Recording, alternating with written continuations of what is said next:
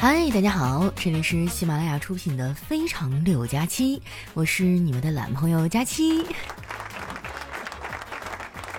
哎呀，小伙伴们，最近过得怎么样啊？你们的城市有没有受到疫情影响呢？我跟你们说啊，我最近老惨了，我们家旁边那个单元啊被封了，吓得我赶紧请假在家待了好几天。后来实在是啊，家里东西吃完了，我才不得不走出房门去采购点生活用品啊，水果蔬菜。以前看书的时候啊，看过一句子，哎，我觉得特别优美，是这么说的：你来人间一趟，你要看看太阳，和你的心上人一起走在街上。本来我以为这句话最难的地方是和你的心上人，后来才发现原来是一起走在街上。昨天啊，我的假期也用完了，不得不去上班。我真的是不太喜欢上班啊。别的不说，光是早上起来选衣服，我就得选半天。我的衣柜啊，虽然是满满当当的，但是没有一件啊可以穿着去上班的衣服。我翻了翻啊，发现里面大概就分为三种衣服，一种呢是我以为我瘦下来就能穿的，还有一种呢是买的时候我很喜欢啊，但是买回来呢就从来都没有穿过的。最后一种呢就是已经胖的穿不进去的。后来实在没办法了，我就选了一套比较肥大的西装去了公司。一进门啊，撞见丸子，还给他乐够呛，问我作啥呢？我严肃地说：“我们身为互联网公司的员工啊，就应该穿的正式一点，是你们穿的太随便了。”丸子啊，冲我翻了个大白眼儿。这套衣服还是你上次做线下活动的时候买的，从那以后你再也没有穿过。我猜你是没衣服穿了吧？真不愧是我的好朋友哈，太了解我了。我无奈地说：“是啊，换季了，去年的衣服都穿不上了。再说了，我也不爱去商场，每次去那儿买衣服啊，那导购员都会特别热情的跟我说，有喜欢的可以试试。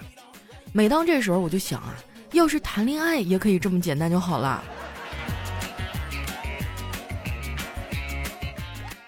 可能是春天到了吧，我最近就特别想谈恋爱。”之前呢，我还特意去算过，那个大师哈看了我半天，最后说：“姑娘啊，看面相，你最近几年会为情所困呐。”哎，我当时还挺高兴啊，为情所困，这起码我应该是脱单了吧？结果这两年哈，你就不用说对象了，男孩子我都没有见到过几个啊。现在我才明白，这个为情所困的情哈，根本不是爱情，是疫情啊。疫情真的太烦人了，很多夫妻啊，因为隔离期间没啥事儿干啊，就天天吵架，看彼此不顺眼，然后一解封啊，就去民政局离婚。我有一闺蜜呢，在民政局工作，她没事儿啊，就和我们分享那些奇葩的夫妻故事。昨天啊，她还跟我说，他们那儿呢去了一对刚结婚不久的小夫妻，一进门啊，这男的就吵吵着啊要离婚。按流程啊，这工作人员都会劝一下嘛。于是啊，我闺蜜说。哎呀，我看你们俩挺好的呀，为什么要离婚呢？就听那男孩说：“我们意见不合，怎么不合了？我要离婚，他不同意。”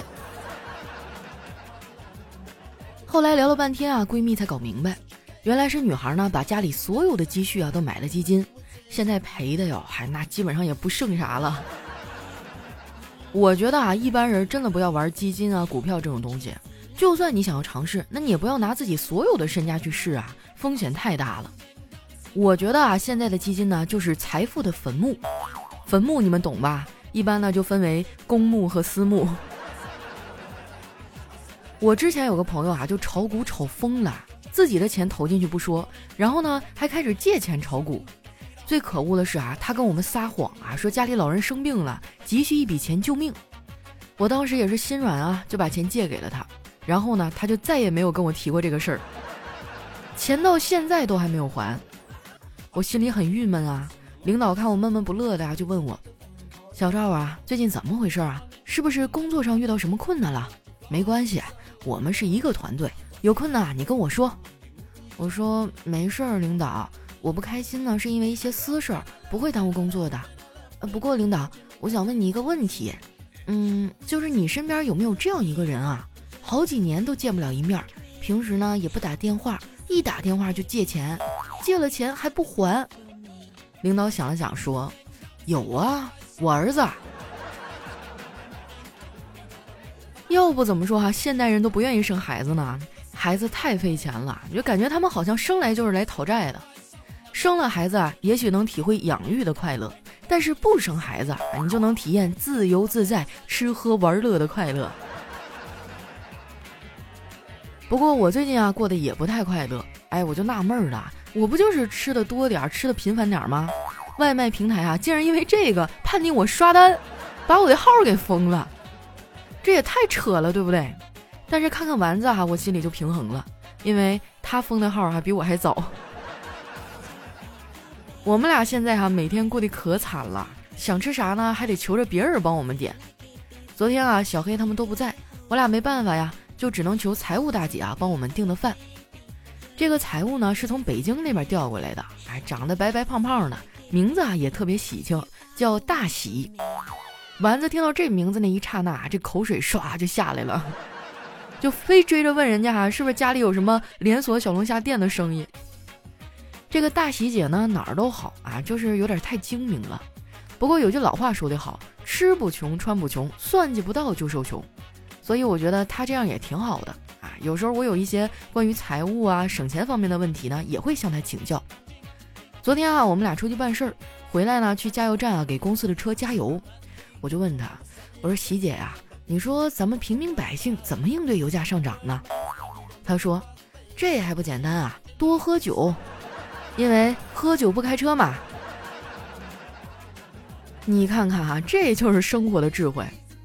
大喜啊，虽然比我大不了几岁啊，但已经是孩子妈了。我发现这女人当了妈之后啊，性格都会发生变化。我之前去北京出差啊，见过大喜。那个时候呢，她还是一个比较腼腆啊、害羞的那么一个小姑娘，也不怎么爱说话。现在可好啊，什么她都想管啊，就浑身散发着那种妈味儿。昨天中午的时候啊，我就一边看手机一边吃饭，她看见了就过来数落我：“佳期啊，吃饭的时候别看手机，容易长胖。”我当时就不乐意了，我反驳他：“不对吧？我看咱们领导每天吃饭前啊必用手机看股票。”这俩月啊，都瘦了四五斤了。我可没撒谎哈，我们领导确实瘦了。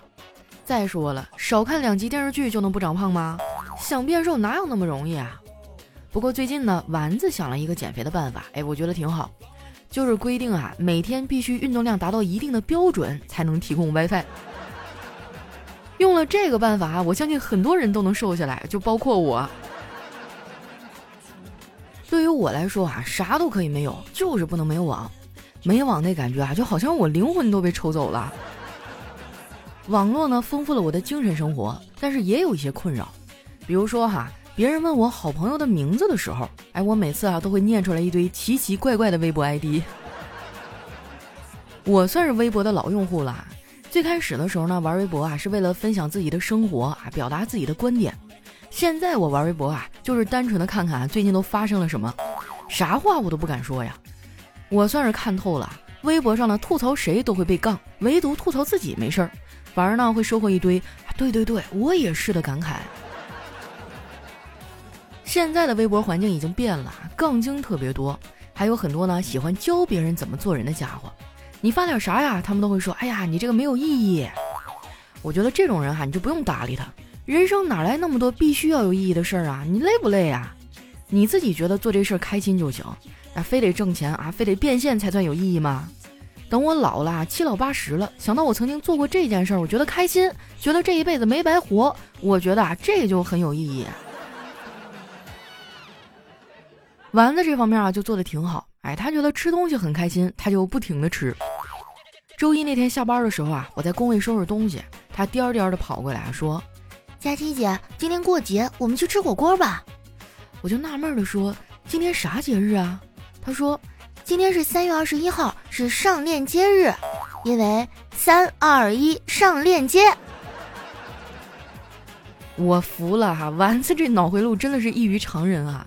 很多时候呢，我都没法跟他沟通。之前啊，他遇到点事儿挺郁闷的，哎，我劝了他半天都没有啥用。后来我说：“要不然你给家里打个电话吧。”毕竟家是我们最坚强的后盾，就算他们给不了什么解决办法，跟他们说说，心里也能踏实一点啊。有首歌不是那么唱的吗？生活的烦恼和妈妈说说，工作的事情和爸爸谈谈。丸子笑了笑说：“这歌词也太不真实了，应该这么唱：生活的烦恼和妈妈说说，妈妈说你怎么还不结婚啊？工作的事情和爸爸谈谈，爸爸说你看我让你考公务员你不听。果然呐，天下的爸妈都一样。有时候呢，我觉得很无力啊，因为无论我做啥，多么努力，都没有办法满足他们的期待。”之前疫情严重的时候啊，我们小区封了，只能居家办公。那段日子啊，无论我多忙，我爸还都会认为我是在玩手机。回想起那段日子啊，可真的太难了，工作一点也没少，自由受限制不说，还天天挨我爸妈的骂。最让我心塞的是啊，因为物流的原因，都没有办法在网上买东西，差点没把我憋死。后来解封了，我就开始报复性的买买买。要不是我有返利公众号丸子幺五零哈，买东西能省点钱，我都得给自己买破产了。有时候我觉得啊，我自己也挺矛盾的，一边呢忍不住想剁手，一边又觉得啊这样太败家了。还好啊，返利公众号丸子幺五零完美解决了这个矛盾。你们要是经常网购啊，一定关注一下这个公众号。搜索方法呢很简单，打开微信哈，点击搜索栏，在搜索指定内容里呢选择公众号，打出“丸子幺五零”这几个字儿啊，这样呢跳出来的第一个号就是可以帮你省钱的返利公众号了。丸子呢是汉字啊，这个幺五零呢就是阿拉伯数字一百五。关注完之后啊，记得置顶哈，这样用的时候也比较方便。除了网购哈买东西能省钱，像你打车呀、加油啊，都有相应的优惠和返利。说实话，这波羊毛薅的我是挺爽的。哎呀，你说现在这年代啊，开淘宝店真的挺难的。总有粉丝呢建议我也开一个。如果哪天啊我真的开淘宝店了，那我就把我自己上架，因为我也是个宝贝呀。树影像只猫，慢慢的爬上屋檐，夕阳染红天色和你的脸。人之间只和将现实飞远，晴朗的天气和季节。我想你要去追赶。一位叫岁岁平安 S 的听友啊说：“佳期啊，下个节目可不可以用时代少年团的《渐暖》当背景音乐啊？宇宙无敌大美女佳期，求求了！”哎呀，看在你这么真诚的份上，那我就用一下呗，尽量满足你们的要求啊！将来我要是开淘宝店啊，我得把你们也上架，因为你们也是我的宝贝呀。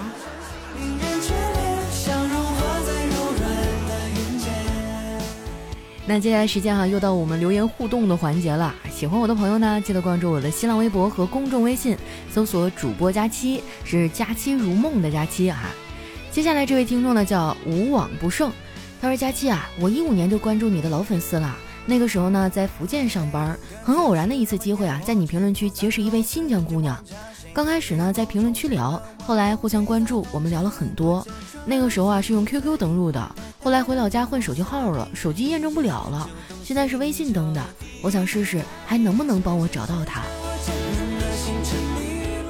哎呀，这是哪年的事儿啊？你现在来问我？”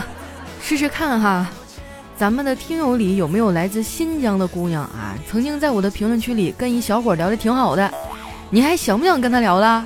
你要是想的话，你就在这期节目下面留言哈，我帮你们俩搭个线儿啊。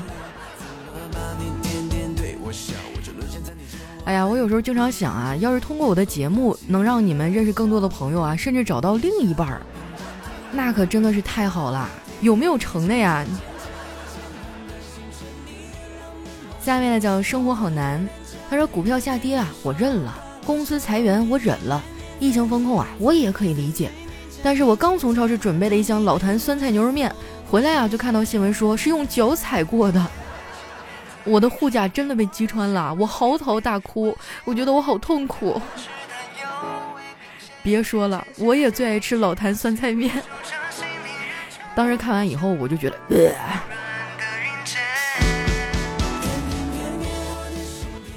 三位呢叫我的儿子爱佳期，他说听你节目啊都有三年了啊，不对，应该说是我儿子听你三年了。他今年才七岁，打从听见了你的声音啊，我就再也没有听过别的主播的声音了，因为他只听你，还天天嚷嚷着给你评论。他也不咋会啊。那次你说到啊，别人说你不怎么开车了，儿子啊拍着桌子就说：“开车，开车。”我说：“你知道开车啥意思吗？”他说：“就是搞笑呗。”我儿子一天啊，只要醒着就一直听你节目，还让我送你的照片给他看。要不你再等几年，等他长大。哎呀，那怎么好意思呀？我们这年龄差有点太大了。啊，看看情况吧，我们先从朋友开始嘛。就算不用你儿子，你家里有没有什么年轻帅气的小舅子啥的也可以。下面呢叫黑咖啡盐，他说佳琪，好久没有听你的声音了。生病住院了三十多天，病愈出院回家休养中。再听到你的声音，感觉真好。哇，你怎么了？住院三十多天，那一定老难受了吧？我前一段时间腰间盘突出嘛，打了五天针哈，这把我扎的，我那手肿的跟猪蹄子一样，整个手背儿哈，包括我的手腕全都是又青又黑的。你这待三十天一定是老难受了，心疼你哈，给你一个爱的抱抱，一定要好好照顾自己啊。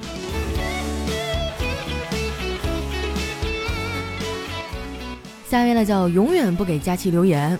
他说：“如果你的情敌掉河里了哈，不会游泳，你会怎么做呢？”那我巧了，我前一阵刚学完蛙泳，我大概会在他身边游来游去吧，打起了快乐的水花。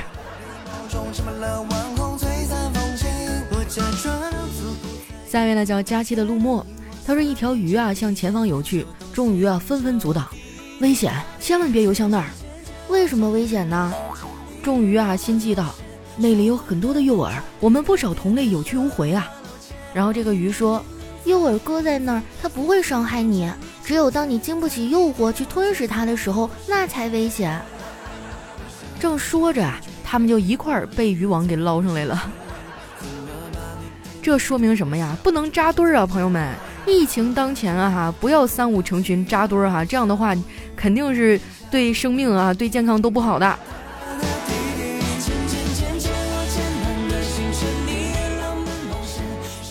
下面呢叫虾爬的馄饨啊，他说同学毕业了就去广东工作了，偶尔一次微信闲聊啊，我就问他最近怎么样啊？他回答说，南方不像老家那么好混啊，每个月去了房租、吃饭、通勤、通讯，基本就不剩啥了。我听了就安慰他说，别郁闷了啊，放假回来哥们儿带你啪啪啪。同学啊回复了我一个流口水的表情，正当他还在输入什么啊，我就又回了一句。到时候啊，买个一百万响的大地红，带你啪啪啪啪啪啪啪啪。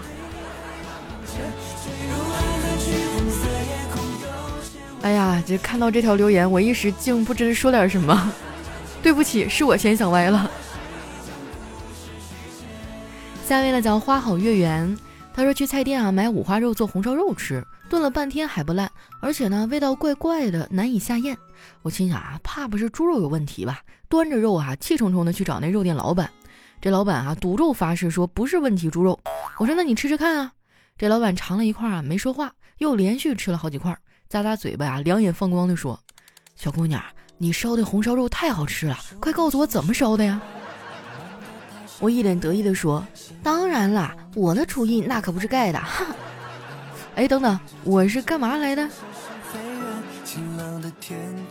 那不应该呀，猪肉为啥还炖不烂呢？又不是牛肉。我跟你们说，牛肉才不好炖呢，尤其是牛腩那一块儿。我最近不是减肥嘛，我就不吃猪肉了，每次不是吃牛肉啊，然后就是吃鸡胸肉啊。哎，太苦了，我觉得鸡胸肉太难吃了，怎么做都是一个非常柴的那种口感啊。你们有没有什么好的做鸡胸肉好吃的办法呀？分享分享给我。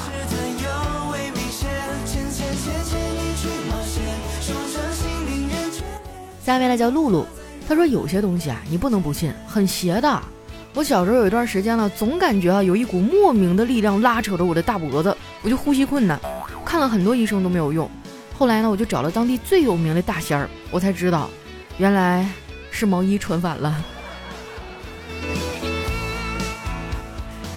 下面呢叫佳期的虞美人儿，他说俺家的钟点工啊对我说。读书人啊，就是比不读书的人聪明。不读书的人都是一根筋。我说不至于吧？那咋不至于啊？你看我啊，不读书一事无成，我就只能怨自己不读书。你就不一样了。我当时很好奇啊，问他那我哪儿不一样呢？你读书啊也一事无成，哎，但你就是不怨自己。你说生不逢时，怀才不遇啊，你怨社会，怨生活，怨天尤人呐。我的天呐，这个钟点工是不是已经被炒鱿鱼了？没事瞎说什么大实话。下面呢叫小小，他说本人啊是公交司机。今天呢一个小伙啊像是睡过站了，走到我旁边说想下车，但是离下一站很远。我说不行，还没到站，中途不能停车。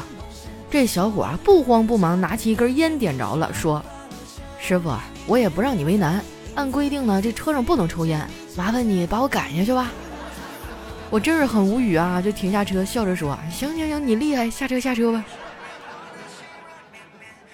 这种行为真的太可恶了，你应该罚他二百块钱，再让他下车。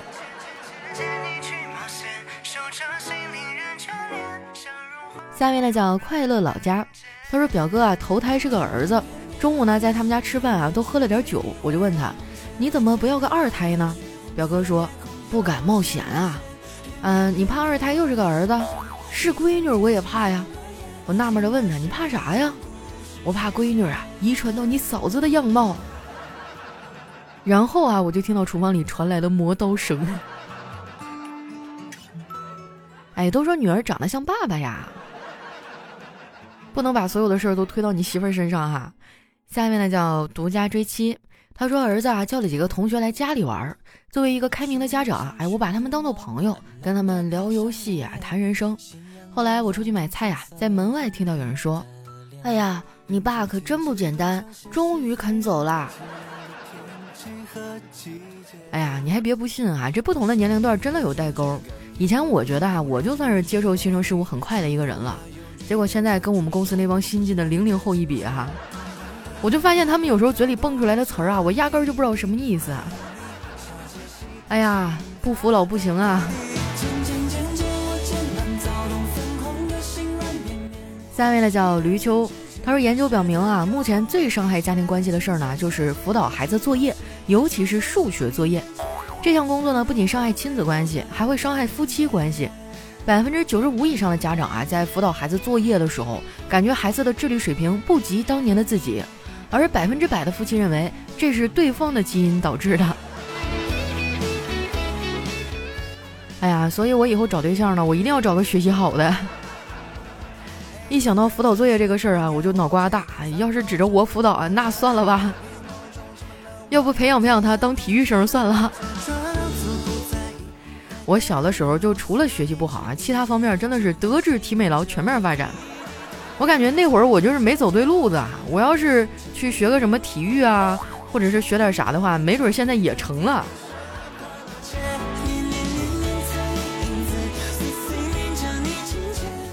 下一位呢叫佳期，你微笑时很美。他说女儿上一年级了，有一天呢，妈妈指着作业本上的木字问女儿，女儿无奈的摇摇头说不认识。妈妈呢就指着家里的板凳问女儿，板凳是什么做的呀？女儿想了想啊，回答说，板凳，板凳是屁股做的。似乎好像也没什么毛病哈。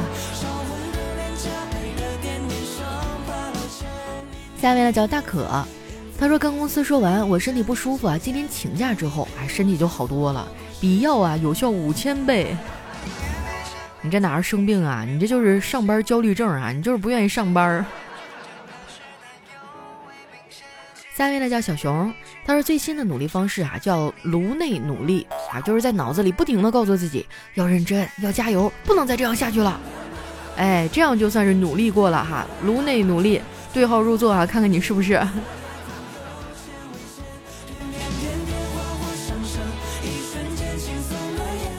下一位呢叫佳期，你是我的云彩。他说，两个工人啊在聊天，这女的说，我可以让老板给我放一天假。男的问，怎么做呢？等着看吧。然后呢，他就倒挂在天花板上。老板进来啊，看了他一眼，问，你在干嘛呀？女的说，我是一个灯泡。这老板啊摇摇头说。你工作太多，快发疯了吧？回去休息一天。这女工人离开以后啊，男工人也想跟着走，老板就拦住，问你去哪儿啊？这男工人回答说：“我也要回家，我不能在黑暗中工作呀。”下面呢叫橘色的夏天，他说昨天啊，女儿回到家，高兴地说，我写的作文在报上发表了。我说什么报啊？是不是小学生学习报？女儿撇撇嘴，比这个大多了。我很惊喜，难道是中国少年报？比这个还要大。我实在也想不起来了，就问他，那你说是什么报啊？哈，是我们班的黑板报。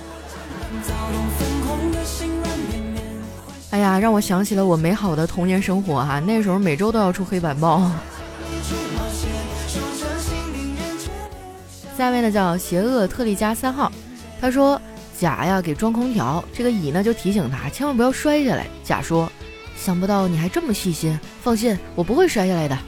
三秒钟之后啊，这个甲呢就从阳台上晃晃悠悠地掉了下来，刚好坐在了乙养了三年的仙人球上。哇，那一秒钟啊，整栋楼的声控灯全都亮了。光是想想我都觉得有点疼啊！仙人球啊，那可是。球没咋地哈，就是你够呛。来看一下我们的最后一位哈，叫我和佳期回娘家。他说老婆出门回来啊，说我买了一个金戒指，我不高兴了，问他多少钱呀？五千多。败家娘们，你哪来这么多钱呀？没有付钱呢，我赊的，身份证和手机压在那儿了。我说我不管啊，你自己想办法。老婆说你不给，那我叫隔壁老王付了啊。哎呀，这怎么说来着？远亲不如近邻呐。好了，那今天留言就先分享到这儿。喜欢我的朋友呢，记得关注我的新浪微博和公众微信，搜索主播佳期，是佳期如梦的佳期。哎，有什么好玩的段子呀，或者想对我说的话？或者你要是寻人启事啊，啊，各种各样的问题啊，都欢迎留在我们节目下方的留言区哈，我尽量为你们解答，好吧？那今天我们的节目就先到这儿啦，咱们下期再见。